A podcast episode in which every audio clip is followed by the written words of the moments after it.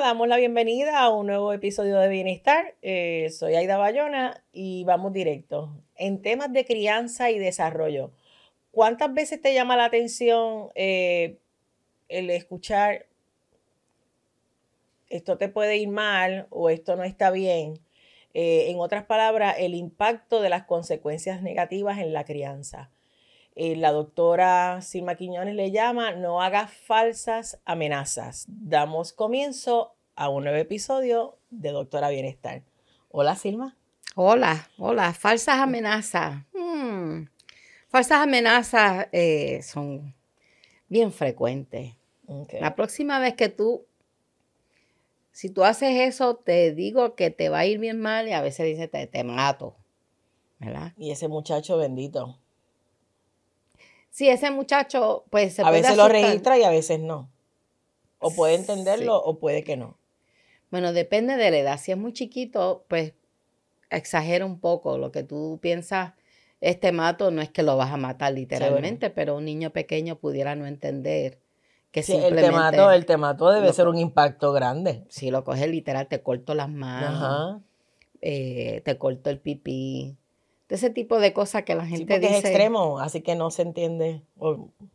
Bueno, el, niño no sabe que es figurativo. Lo va a tomar como algo literal. Eso es lo que me van a hacer, literalmente. Eh, no es hasta los 11, 12 años que pudiera ser, bueno, mami lo que dice es que me va a dar bien duro, que me va a ir mal, pero, pero no lo toma como que realmente me va a cortar las manos.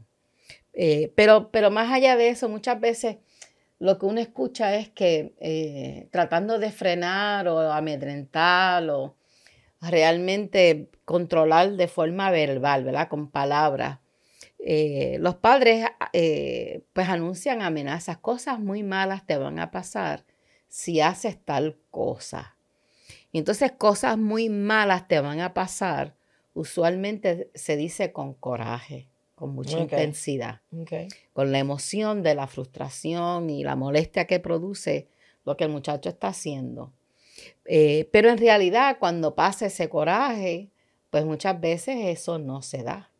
O sea, es una falsa amenaza en el sentido de que el muchacho lo hizo mal y no le cortaste las manos, no le cortaste la cabeza. Pero siempre tiene que, que ser porque estuvo mal voy, doy un ejemplo. Un papá que le dice, ¿me llamas cuando salgas de la escuela? Y el muchacho salió de la escuela, pero se quedó hablando a lo mejor con algún maestro o un amigo, o porque no tenía pon, tú sabes, cualquier asunto. Característico de alguien que ya, si tiene carro, pues tiene licencia de conducir, ya es un joven adulto y el papá en la histeria empieza como, ¿por qué no me acabas de llamar? ¿Por qué no me acabas de responder el celular? Entonces, tú sientes una histeria y sientes una ansiedad y tú dices, diantre, este, ¿quién está mal? ¿El hijo por no llamar? ¿O el papá por irse, tú sabes, por el techo?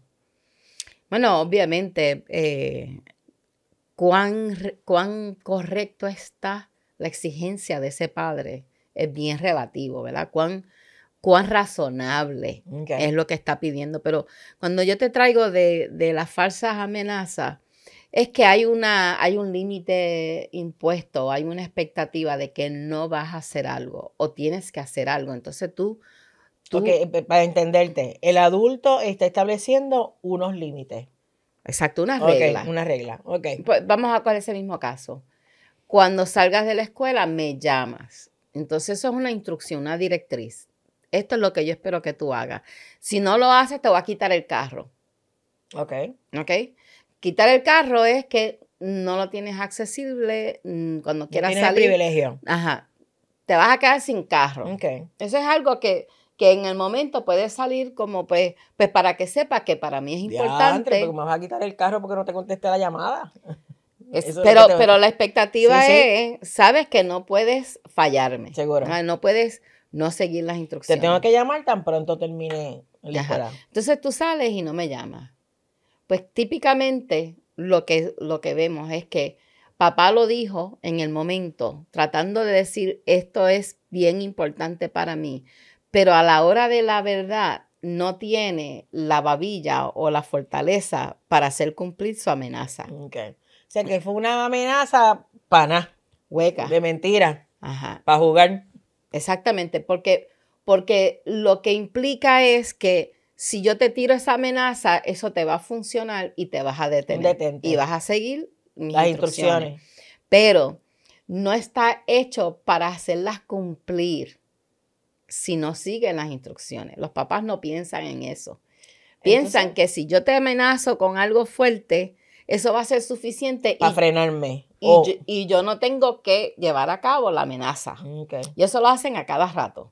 Es como, te voy a cortar las manos. Nadie piensa que le va a cortar las manos. Te voy a decir algo. Eso es cuando yo me criaba. Si a mí me decía, aquí tienes que estar a tal hora, era para que estuviera a tal hora. Ajá, no había opción. O sí o sí. De lo contrario, había consecuencias. ¿Qué es lo que pasa? Que ahora no. Pues hay veces que hay consecuencias y eso funciona. Pero muchas veces lo que los padres hacen pensando que lo están haciendo bien es que le envían una, le dicen una amenaza, ofrecen algo terrible te va a pasar, esperando que eso funcione y que el hijo o la hija no haga o haga lo que te estoy pidiendo porque tú no quieres que te pase esto.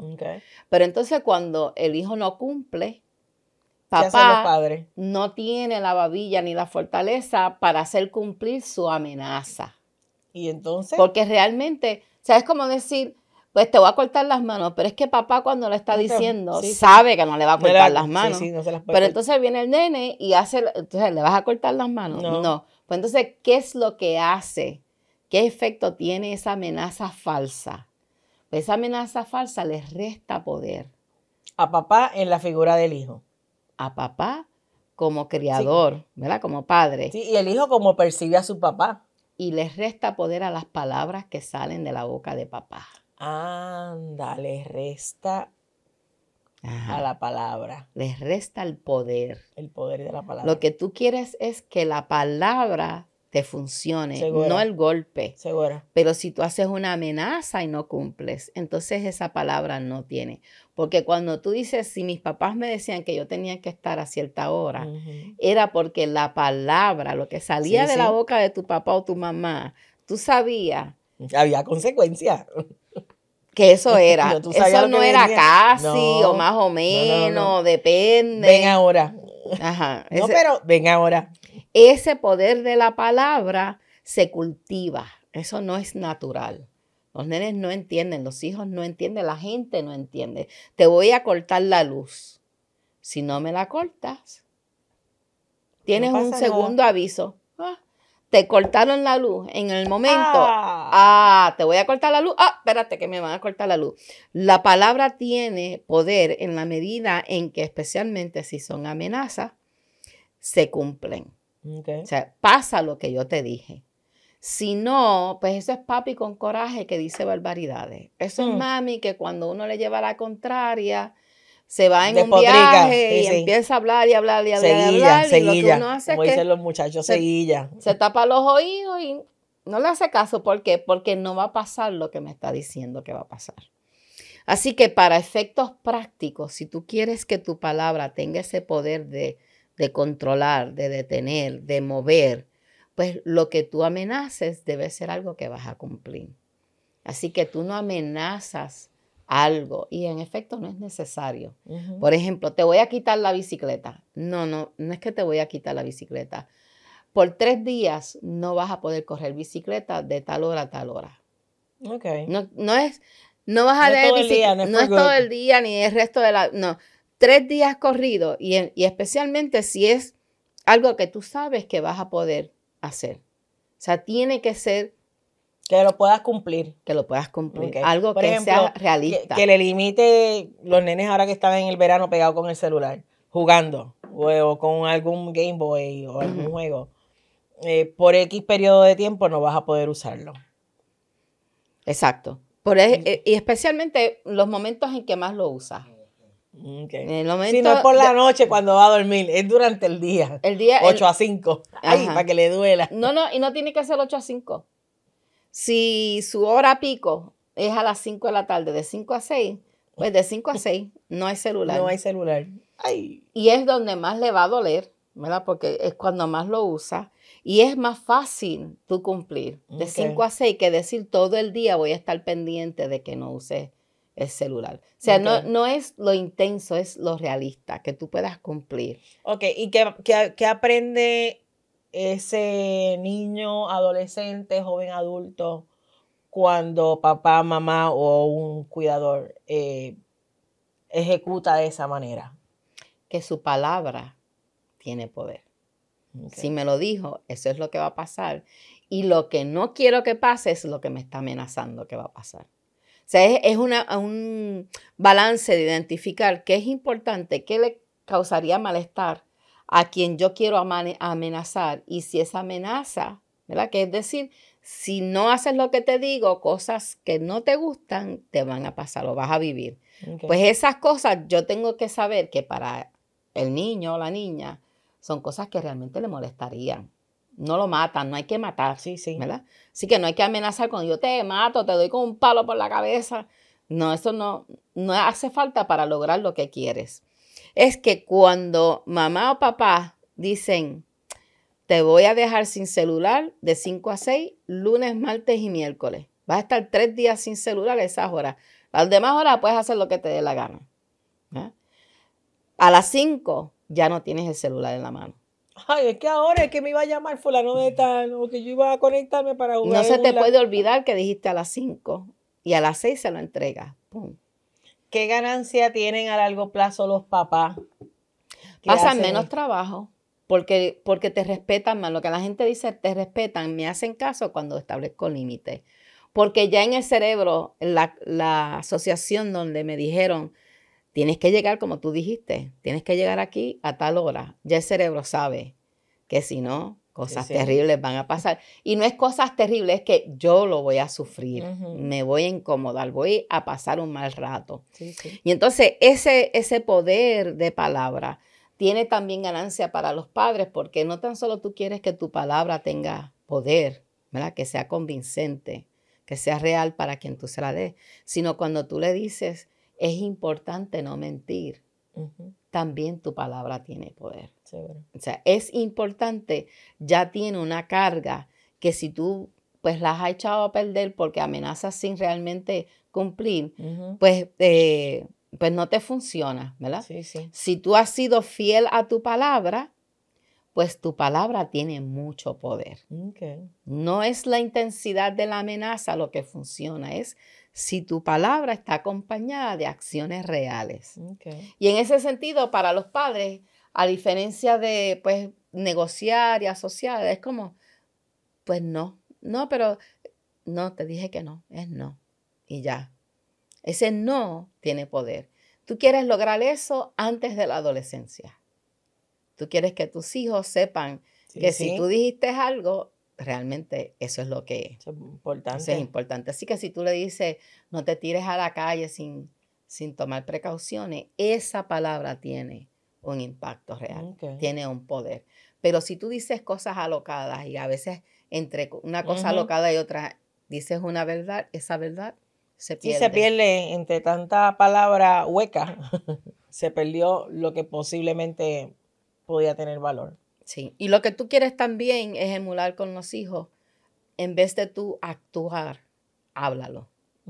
En vez de yo darte, eh, pues con un palo por la cabeza, te hablo y tú respondes.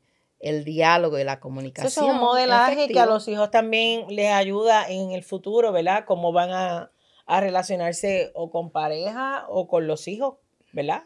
Este, me parece chévere también con compañeros, porque a veces tú ves compañeros de trabajo que no saben como que eh, establecer un diálogo que los ayude entonces eh, a tener un mejor término, ¿verdad? En, circunstancias profesionales. Sí, el poder de la palabra es, es, un, es lo que nos distingue de los animales, ¿verdad? Porque eh, nosotros podemos decirle a alguien, tienes que estar a las 8. Si estás tarde, va un memo a tu expediente. Pues si la persona no tiene una experiencia de que las palabras que me dicen se convierten en consecuencia. Sí, no le va a hacer, le va a hacer caso omiso a esa amenaza de memo. Ajá. Y entonces, pues si tú lo dices y no lo haces, también le quitas el poder de esa, esa manera de corregir a tiempo, porque es para corregir a tiempo.